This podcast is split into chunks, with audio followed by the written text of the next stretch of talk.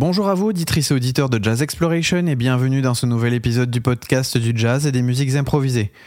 Aujourd'hui, je reçois Tis Rodriguez, batteur architecte de pont entre les styles musicaux. L'interview, c'est après le générique.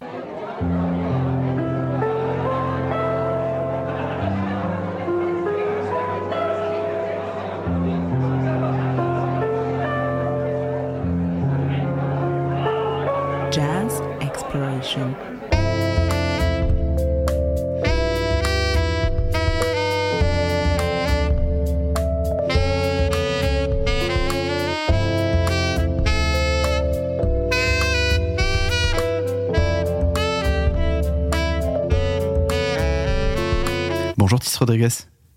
Bonjour. Comment vas-tu?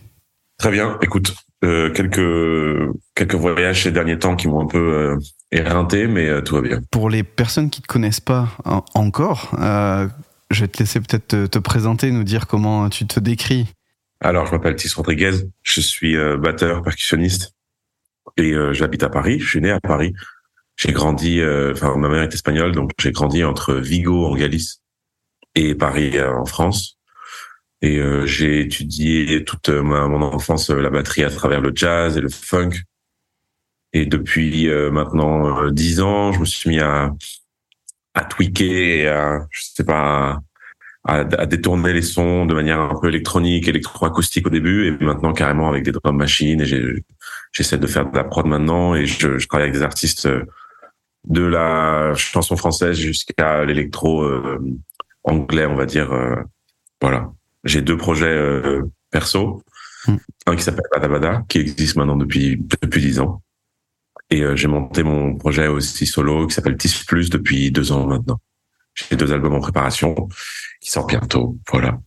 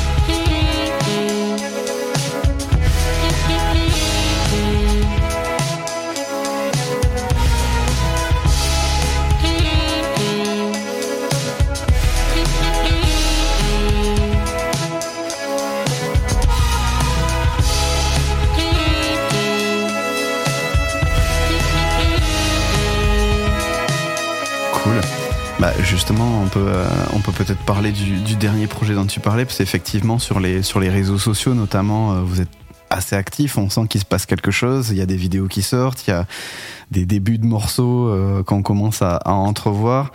Voilà, c'est quoi le projet TIS Plus et quelles sont les, voilà, les, euh, les échéances en fait à venir? Alors le, le 10 plus est né d'un besoin vraiment. Justement, j'avais ce projet Balabada qui prenait vraiment l'intégralité de mon temps en termes de création, et euh, je ressentais un manque par rapport à des influences que j'avais et des choses que j'avais envie de faire, et donc j'ai, je me suis un peu jeté à la mer euh, sans trop savoir où aller. J'ai commencé une résidence au Baiser Salé et euh, sans savoir vraiment ce qu'on allait faire. Je savais juste avec qui j'avais envie de travailler, mais je savais pas comment ni pourquoi. Et euh, j'ai, j'ai trouvé les réponses au fur et à mesure de cette résidence qui a duré euh, qui a duré six mois, pendant laquelle on a on a joué tous les jeudis. L'idée c'était de l'improvisation pour justement trouver les réponses euh, directement sur scène. J'ai toujours été euh, très instinctif euh, avec ma musique et j'ai toujours trouvé les réponses un peu comme ça sur le moment. Mm. De là, euh, j'ai commencé à travailler avec Oxane Cartini et Balthazar Naturel. En cours de chemin, euh, Galawesh Eril nous a rejoints. Et euh, finalement, Balthazar est parti et c'est Adrian Edlin à la guitare qui a pris la place. Et sans le savoir, on est devenu un groupe de house euh, acoustique par la force des choses. Je- limite, euh, je crois même pas que j'écoutais beaucoup de house avant. Mm. Il y a eu un clic. En fait, il y a eu un déclic avec un concert avec Kitty Smile euh, quelques semaines avant le début de la résidence, qui m'a complètement euh, plongé là-dedans. Mm. Et, euh, et voilà. Et à partir de là, on a travaillé d'abord sur notre style, sur notre son, et on a fini par aller en studio pour faire des premiers tests. Depuis, il y a eu deux autres euh, sessions studio et on très vite, je me suis dit qu'il fallait qu'on fasse tout de suite un album. Et on en est là. On en, on en est. Il y a dix morceaux qui se préparent et un album qu'on va bientôt mixer. Et j'espère. Euh, enfin, maintenant la clé, c'est toujours, c'est toujours pareil. C'est-à-dire que la musique, c'est facile. Maintenant, il faut réussir à s'entourer et à monter une stratégie qui sera assez euh, efficace pour euh, pour nous faire connaître et pour nous définitivement concrétiser ce, ce projet. Hmm. Alors c'est c'est drôle du coup tu qualifies ça de, de house acoustique. Euh, comment vous êtes arrivé à la conclusion que c'était ce style-là que enfin comme ça que vous vouliez le nommer parce que c'était c'est pour ça que je t'ai laissé un peu un peu démarrer c'est vrai qu'à l'écoute en fait il y a, plein plein de choses en fait dans ces morceaux. Oui c'est vrai c'est vrai c'est-à-dire que en fait on en live je dirais que c'est beaucoup plus riche que ça mais ce qu'on va proposer euh, en album et ce qu'on a décidé euh, de, marquer, c'était plutôt de, en tout cas pour ce premier album, on va explorer plutôt ces influences-là. Euh, un été, on, on s'est retrouvé à faire un, quelques hommages. On a, on a rendu hommage à Laurent Garnier, à Disclosure et, euh, et à Gezafelstein. Et c'est à ce moment-là en fait qu'on a un peu, ça a un peu pris forme par rapport à l'influence du gospel et l'influence de, bah, de, la, de la musique électronique. Hmm. Et avec la voix de Gala, c'est ça qui marchait le mieux et on s'est dit allez, on se lance là-dedans pour l'instant et en fait c'est aussi ça le l'idée de TIS plus, c'est-à-dire que c'est TIS plus d'autres personnes et donc j'avais envie d'un projet euh, malléable, j'avais envie d'un projet où je vais pouvoir euh, inviter tous les gens avec qui j'ai collaboré au, au, cours de ma carrière. Ouais, d'accord. Euh, ça va évoluer, ça va évoluer, il va y avoir plein de, ça va être assez éclectique je pense que la thématique principale, ce sera le, les sonorités électroniques mélangées à la batterie acoustique. D'accord. Et qu'après, autour de ça, ce sera, ça va évoluer. On verra. Justement, c'est ça qui est bien. Je sais pas trop encore. Non, mais c'est clair. En tout cas, c'est hyper enthousiasmant euh, ce qu'on voit. Enfin, la manière dont c'est filmé aussi, euh, les vidéos, je pense que ça, ça joue. En plus, j'ai vu que c'était toi qui avais fait les montages vidéo, donc euh, vous faites pas mal de choses vous-même. C'est assez, c'est assez cool. Je me suis découvert une passion pour le montage, alors que plein de gens me détestent ça. Et en fait, j'avoue que je, j'ai toujours voulu réaliser aussi dans le cinéma. Donc j'espère un jour pouvoir réaliser mes l'intégralité de mes clips. Mais bon, pour l'instant déjà un peu de réal, un peu de montage, on y va tranquillement. Ouais, c'est clair. Après, on a qu'il y a que 24 heures dans une journée, donc effectivement. Exactement.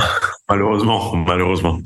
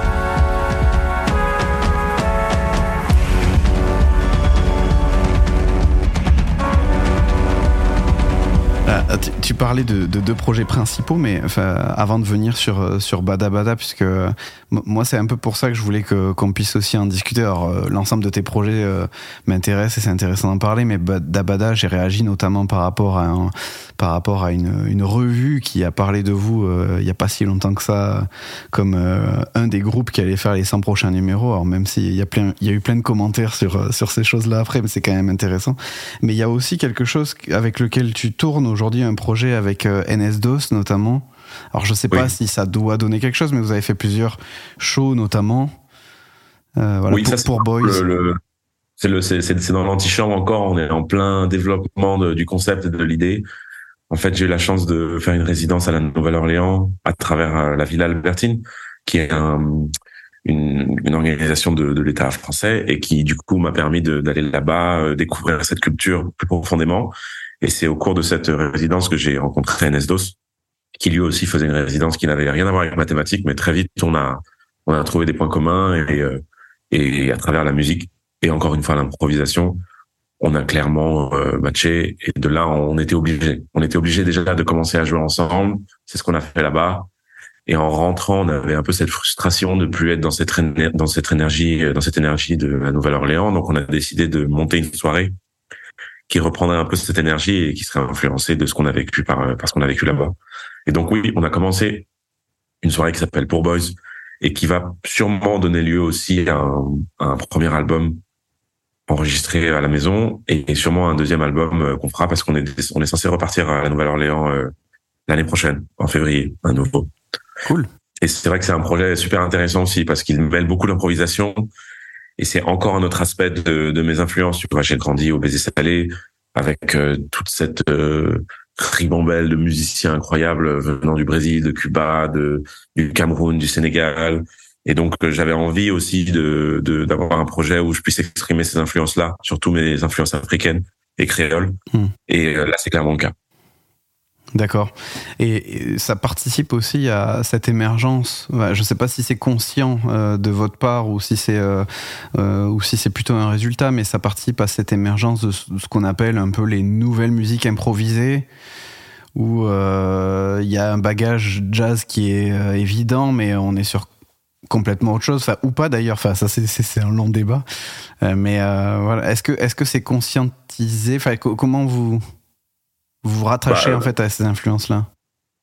Moi, j'avoue que je je, je, je passe, j'essaie de pas trop penser en termes de d'étiquette ou de ou de me situer. Euh, c'est impossible. Ça, c'est le travail d'un média ou le travail d'un journaliste qui, qui, du coup, va rassembler toutes les informations et va être capable de dire voilà, il se passe quelque chose, il se passe un mouvement. Hmm. J'ai l'impression que autour de moi, il y a une effervescence parce qu'on est pas mal d'amis maintenant à monter des projets solo et à essayer de faire les choses un peu différemment de ce que nos nos pères ont fait. Maintenant, de là à dire que c'est un mouvement, je pense que ça se fera tout seul et que c'est que au bout d'un moment qu'on verra, on se rendra compte de, de ce qui se passe vraiment.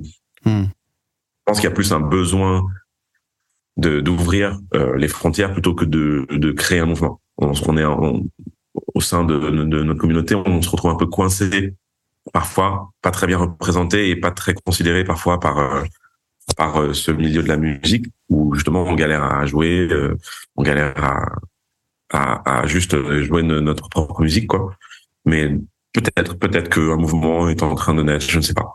On verra bien. Mhm. Ça, ça, ça, sera à toi de me dire. Bah, écoute, moi j'ai l'impression, mais euh, après, euh, enfin, en fait, ce que ce que je vois, euh, je vais pas faire une analyse là, et puis en plus, j'ai pas j'ai pas la prétention d'être journaliste pour être tout à fait honnête. Je suis plutôt passionné de musique et je suis frustré que justement des artistes comme toi, on leur accorde des interviews de 10 minutes ou des articles qui font voilà une demi-page, et je suis toujours un peu frustré. Donc là, l'idée c'est plutôt justement de de se dire comment on peut avoir une heure, et puis on essaye de voilà, de, de, de, creuser le plus possible les sujets. C'est un peu ça la, logique. Mais en, tout cas, moi, ce que, ce que je vois, c'est que euh, il y a quand même, je sais pas si c'est un mouvement, mais euh, tu vois, entre ce qui se passe à Londres avec le rajeunissement euh, de la scène euh, qui a eu là-bas il y a quelques années et une beaucoup plus grande diversité, que ce soit d'un point de vue des hommes ou des femmes ou de la représentativité, puisque bah, il y a quand même dans ce mouvement londonien, il y a plein de gens qui sont issus bah, soit des anciennes colonies britanniques ou des îles. tu parlais de, des influences créoles, c'est quelque chose qui est quand même aussi bien mis en avant par ces gens-là. En France on voit un peu aussi ce mouvement. Euh, moi, je suis en Belgique. Il y a aussi quelque chose qui se passe. Autour de ça, il y a quand même plein de DJ aussi qui s'agrègent, enfin, qui s'agrègent autour et qui diffusent ces musiques. Euh, donc, euh, bah, le plus connu, c'est peut-être euh, au Royaume-Uni, c'est Gilles Peterson, mais il y en a DJ Lefto en Belgique, il y a Mabiche qui, d'ailleurs, te passe le bonjour, je l'ai vu la semaine dernière, ah. Ah qui, qui a fait une super playlist qui a été diffusée sur Tsugi. Enfin, tu vois, il y a des choses qui se passent. donc, en tout cas, je me questionne. Bien sûr, bien sûr. Bah, c'est vrai que Enfin, c'est vrai que, en tout cas, d'un point de vue d'ici de Paris, on a été très influencé euh, pas tant par la musique des Londoniens, mais plus par cette euh, cette euh, brillance d'un coup et cette euh, ce, enfin ça a marché pour eux clairement. Et mm. donc on s'est dit ok, ça peut marcher et du coup on va redoubler d'efforts parce qu'on veut aussi que on veut que ça marche pour nous aussi de cette manière-là. Après je, je suis pas sûr qu'on ait autant de projections malheureusement que ce pays qui rayonne internationalement. Mm. Par la langue déjà. On va pousser, on va pousser, on va pousser, on verra bien. Bah oui, il faut, il faut y croire. Donc justement, Bada Bada, euh, donc c'est un projet, tu disais, qui a 10 ans maintenant. Mhm. Euh, qui, euh, qui donc a déjà sorti plusieurs EP. Euh, et, et, là, qui, pareil, il y a, on sent qu'il y a quelque chose qui se passe puisqu'il y a deux singles qui ont été euh, notamment mis sur les plateformes en 2023. Donc, euh, Sans fuite, je sais pas si je le dis, je le pro, je le... Oui. Et, et, puis Portrait avec des clips. Il y, a, y, a, eu cet article qui laisse penser que voilà, c'est un groupe qui, qui commence à à, avoir son, son audience. Euh, voilà, est-ce que tu peux nous parler un petit peu plus de ce projet, de ce que vous aviez en tête? Voilà, J'aurai d'autres questions après. Très bien. Bah, Badabada, en fait, c'est né quand je suis arrivé en école de, de musique euh, chez Didier Lecoud à Melun et que j'ai rencontré Léo Fumagali. Et à ce moment-là, c'était mes débuts en tant que que électroacousticien, on va dire ça comme ça. Mais du coup, on avait la même passion pour la musique de Guillaume Perret et son groupe électrique épique. Hmm. Et en en parlant, il y a, faisant des sessions ensemble, et très vite, du coup, on a accroché musicalement et on a eu envie de créer une musique très répétitive, euh, aux influences un peu plus, moins, moins, moins techno, mais plus, euh, plus euh, liées à Steve Reich, à Nisbet Mover et du coup à Guillaume Perret. Et donc, euh, ça a pris, on n'avait rien prévu, donc ça, on, est, on a avancé comme ça à tâtons et je me rends compte que ça fait dix ans maintenant que on a monté ce projet avec Léo et que, euh, et que finalement euh, Lilian Mille nous a rejoint euh, sur la route. On a eu plusieurs formules et maintenant on tourne à trois comme ça. Enfin, on est trois en tout cas dans le groupe et on prépare un album. Enfin, on a l'album est bientôt prêt. Il est censé sortir fin janvier. Et donc, comme toute bonne stratégie, on a commencé à sortir des singles dès maintenant pour être sûr que les gens ne passent pas à côté. Mm. Et l'idée, l'idée, c'est de faire de la musique contemplative et de créer des émotions un peu différentes, un peu plus sophistiquées, on va dire, ou peut-être plus profondes, ou des choses que qu'on n'a pas l'habitude de, nommer peut-être dans la vie, mais qui existent vraiment en nous. Et donc on a on a eu des termes comme euh, la musique neutre. Euh, après on a parlé de, de, trans jazz. On a essayé de mettre des mots sur cette musique parce qu'elle est vraiment très particulière. On peut beaucoup l'associer à l'image et au cinéma aussi. Et on travaille beaucoup aussi avec Gum euh, pour essayer d'en faire quelque chose de, concret à l'image. Hmm. Voilà. C'est un projet très particulier, très sensible où où euh, on met en avant vraiment nos singularités à tous les trois. Hmm. Quand tu disais Gum, c'est Gum Production, c'est ça? Euh, Gum Club, qui, qui est une maison d'édition. Ouais, d'accord. Et qui est aussi label d'ailleurs. D'accord. Parce que ce projet-là, je, crois que les EP, ça avait commencé sur un label qui s'appelle Jazzotech. Exactement. On a été, euh, grâce à un, un, article de c'était Bandcamp qui nous avait mis en première page de leur site une fois, juste une fois, pendant une semaine. Et grâce à ça, il y avait ce label euh, italo-germanique qui nous avait contacté parce qu'ils étaient intéressés justement, parce que justement ils sont dans cette espèce de frontière entre la techno et le jazz. Donc on a essayé de, de l'album, on, aurait voulu sortir l'album avec eux, mais on n'a pas réussi à, s'accorder. Je pense que de, que ce soit d'un point de vue de style et de et de business, on a on n'a pas réussi à aller plus loin que ça. Mmh. Mais c'était une super expérience parce que grâce à eux, on a on a pu jouer euh, au, Jazz Free Found, qui est un festival euh, juste au-dessus de Turin, euh, dans un petit bled qui s'appelle Celamonte. Et bon, la, la vie d'un groupe, c'est toujours long et quand on n'y arrive pas, c'est toujours difficile. Et à ce moment-là, on était un peu dans le creux. Et grâce à ce concert-là, on a repris confiance parce qu'on a vu vraiment que notre musique plaisait pour de vrai. Quand je te disais, tu vois, qu'en France, on a, on a du mal à, se, à s'y retrouver. D'un coup, en jouant à l'étranger, on s'est rendu compte que notre musique était géniale, quoi. Et mmh. que on avait des doutes tout d'un coup parce qu'on voyait bien que ça on ramait. Et c'est vraiment cette date qui nous a aidé à, y croire et à se relancer et à se dire qu'on avait, on avait de l'avenir. Hmm. D'accord. Et donc il y a une DA qui est euh, qui est recherchée. tu parlais de films, donc euh, il y a une direction artistique qu'on ressent notamment sur les photos que vous publiez, et, euh, sur les quelques vidéos maintenant qui sortent. quelle est le quelle est la stratégie derrière? Enfin, je, je, pense notamment aussi à, à des vidéos que j'ai vues ou des, des photos où vous avez participé. Enfin, il y a un lien avec la mode. tu parlais du film, mais il y a un lien avec la mode aussi qui est indéniable. Euh, oui. Voilà, sur, ce, sur cet aspect-là, est-ce que tu peux nous en dire plus? Bah, En fait, euh, moi-même, euh, j'ai toujours été très intéressé par ça, le cinéma et la, et la, et la mode. Peut-être pas la mode, mais la, la, la, sape, quoi, en quelque sorte. J'ai toujours été très sensible à ça. Et donc, on a très vite voulu. Euh, j'ai, enfin, j'ai toujours, j'associe toujours ça à mes projets musicaux parce que l'image, c'est ce qui me plaît en fait. J'adore la création musicale et donc j'aime toujours relier ça à, à, des belles images ou en tout cas à des images marquantes et qui qui laissent pas indifférent. Et à ce moment-là, on a eu beaucoup de chance parce que Léo, à travers euh, un membre de sa famille, connaissait quelqu'un de chez Issey Miyake. Et donc, très vite, on s'est retrouvé habillé par Issey Miyake. C'était complètement fou. On a passé un cap pendant deux secondes. Et limite, ça nous a, ça, maintenant, ça nous a obligés à rester à ce niveau-là. Mm. Et je pense que cette, euh, cette collaboration avec Issey Miyake nous a aussi, du coup, euh, bah voilà, projeté un peu dans ce monde-là. On s'est retrouvé avec Hermès euh, à Séoul à faire un, un concert pour l'ouverture d'un magasin là-bas. Et, euh, et, donc maintenant, on joue le jeu et on aime ça. On aime ça. On, Mhm. on travaille là-dessus. Enfin, visuellement, ça marche bien. Et, et en plus, notre musique en a besoin parce que, comme, comme je te dis, on n'a pas une musique. euh, pour moi, elle est accessible, mais on, on elle est, elle, est- enfin, elle est pas mise en avant. Et donc, on a besoin de ces vecteurs-là pour euh, pour nous faciliter la tâche et pour nous aider à attraper notre public. Qui après, quand il est là, il est il est convaincu. Mais voilà, on avait besoin de cette euh, cet appui euh, visuel un peu pour convaincre les Mhm. gens que la musique elle est elle est bien.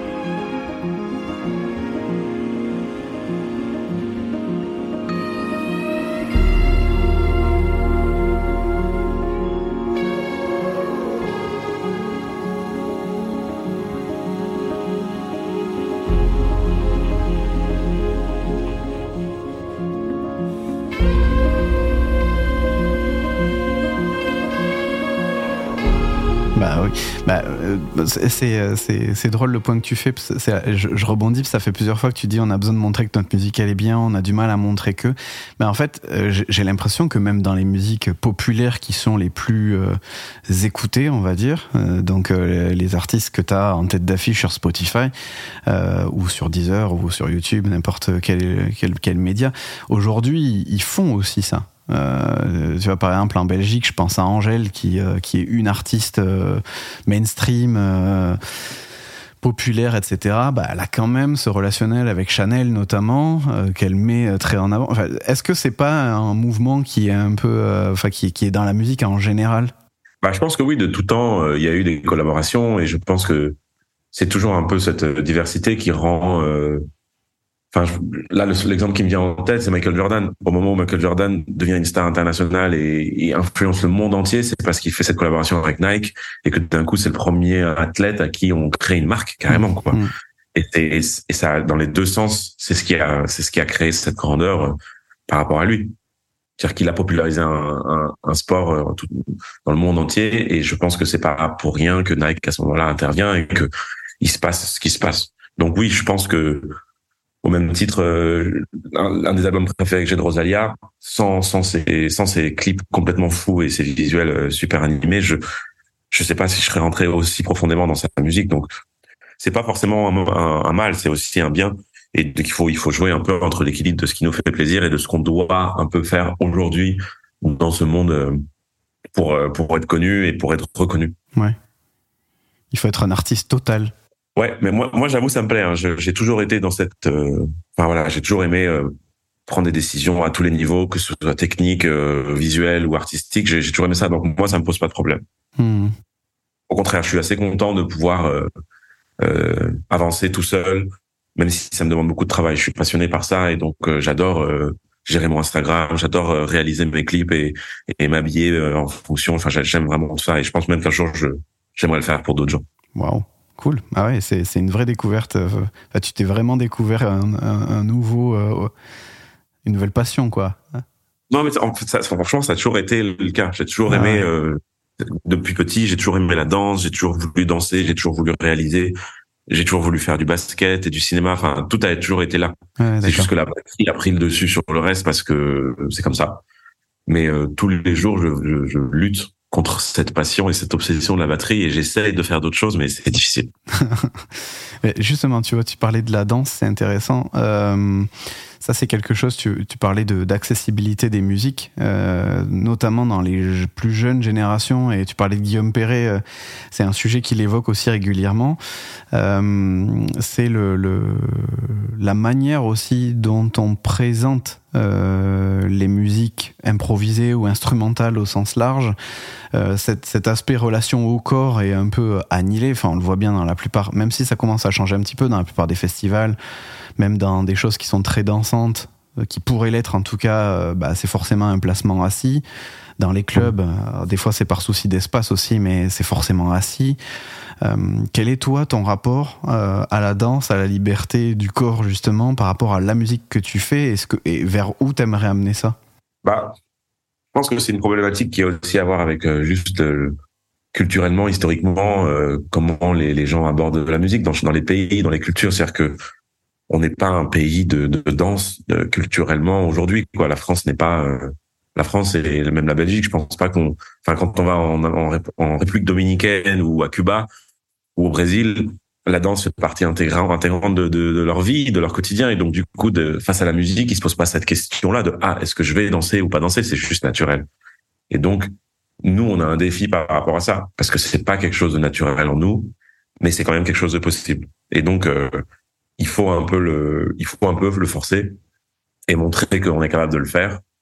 Et euh, ça va prendre un peu de temps, mais je pense que je pense qu'on est capable. Et moi, je suis persuadé qu'en France, là, par exemple, on a joué au au Mama Festival avec Bada. Et c'était peut-être la première fois que des groupes de jazz étaient euh, invités à jouer pour ce festival. Donc il y avait un gros doute sur notre capacité à remplir une salle et à rendre le, le, le show intéressant parce qu'on était entouré de, groupes de pop. Et euh, en tout cas de mon de mon de mon expérience, j'ai jamais vu une salle au Mama aussi remplie, j'ai jamais vu les gens aussi enthousiastes et c'était un succès total quoi. Et les gens étaient debout et pouvaient même s'ils étaient pas en folie, pouvaient exprimer ne serait-ce que par quelques mouvements la musique et ça ça change tout. Ça change tout par rapport à la musique qu'on fait nous aujourd'hui. Et c'était déjà le cas du jazz au début. Le jazz était dansant, mais après il y a toute cette, euh, vous voyez, cette, enfin tu vois cette euh, intellectualisation du jazz qui l'a rendu aussi très intéressant et très profond. Et donc c'est super. Euh, enfin il y a quelques concerts que j'adore voir assis. Je préfère les voir assis Mais c'est bien aussi de donner la place aussi. Et oui, je pense que les festivals vont forcément finir par s'habituer à ça et et on va trouver un juste milieu. Enfin, je suis optimiste, hein, je suis de nature optimiste. non, Donc, mais t'as raison. Il faut. Sinon, voilà. ferait, sinon, tu ferais pas ce que tu fais. Enfin, si, si tu ouais, croyais exactement. pas, ce serait compliqué, quoi. Ouais, ouais, exactement. Je pense, je pense qu'on, je pense qu'on peut y arriver. Il y, a, il y, a, aussi, je pense, un besoin que notre musique elle s'exporte pour que après on fasse comprendre aux gens aussi à l'intérieur que c'est possible. Parce que souvent, c'est la, c'est la musique d'ailleurs qui vient convaincre les gens, et donc c'est important qu'on arrive à s'exporter aujourd'hui euh, en tant que musicien français dans le monde. Mm puisque ça, ça va aussi nous aider à, à être plus crédible et à, et à rendre les choses possibles à l'intérieur du pays. Hmm. Bah, il y a de l'espoir il y a quand même euh, euh, bah, il y a des DJ qui le font alors c'est un, un, début mais euh, voilà et puis euh, il y a quelques groupes euh, de musique moins populaires je dirais mais qui sont quand même très dansants enfin je, je crois que l'impératrice aujourd'hui par exemple fonctionne internationalement et on n'est pas sur de la musique pop à proprement parler, quoi. On est un peu funk quand même déjà, donc. Bah, en fait, j'ai toujours eu cette sensation. Après, peut-être que je me trompe que euh, il y a toujours un groupe français comme ça. Il y a eu la femme, maintenant il y a l'impératrice, mmh. et euh, il y a toujours un groupe qui a, qui a son moment. Enfin, vous voyez, c'est sûrement mérité. Hein, je dis, je parle pas de mérite. Hein, je ouais. parle juste de, de voilà. Il y a un groupe qui représente un peu la France euh, dans le monde. Euh, enfin, il y a, mais mais c'est pas, mais c'est pas, c'est quelque chose de très ponctuel, quoi. Je mmh. vois pas euh, plusieurs groupes euh, s'exporter comme ça régulièrement. Ouais, d'accord. Mmh. Un peu cette image de la France qu'ont les gens, il faut, il leur faut un groupe français, euh, tu vois.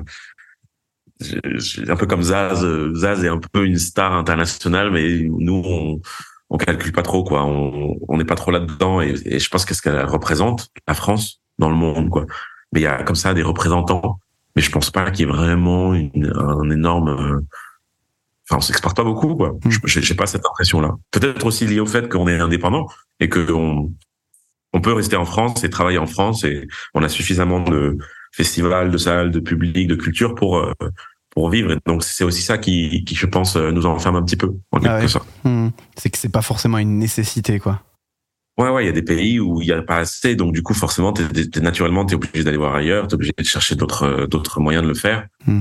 Et puis aussi, il y a le truc de la langue qu'on a une langue euh, historiquement très très forte, très indépendante, alors que des pays comme la Hollande où le où l'anglais est, est, est, super important, bah du coup tous les projets qui naissent sont en anglais. Et donc moi j'ai des amis hollandais qui qui tombent dans le monde entier, ne serait-ce que par le fait que leur projet il est blues anglais, enfin en, américain. Donc du coup ça change tout.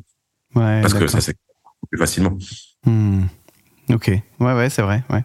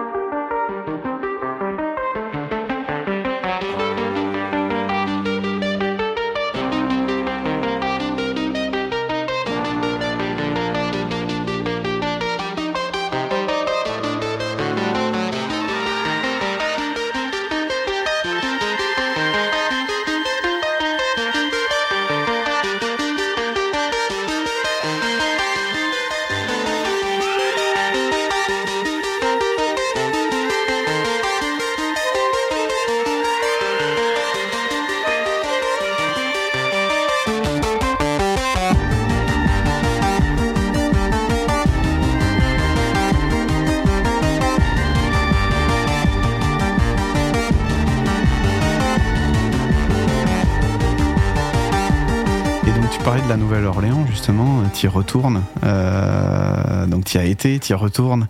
Euh, est-ce que il y a voilà, est-ce qu'il y a quelque chose qui se développe pour toi comme ça un peu à cheval entre entre les deux pays ou en tout cas entre la ville et, le pays? Parce que bon, est-ce que c'est vraiment les États-Unis? Oui, c'est les États-Unis, mais c'est pas euh, les États-Unis standards, quoi.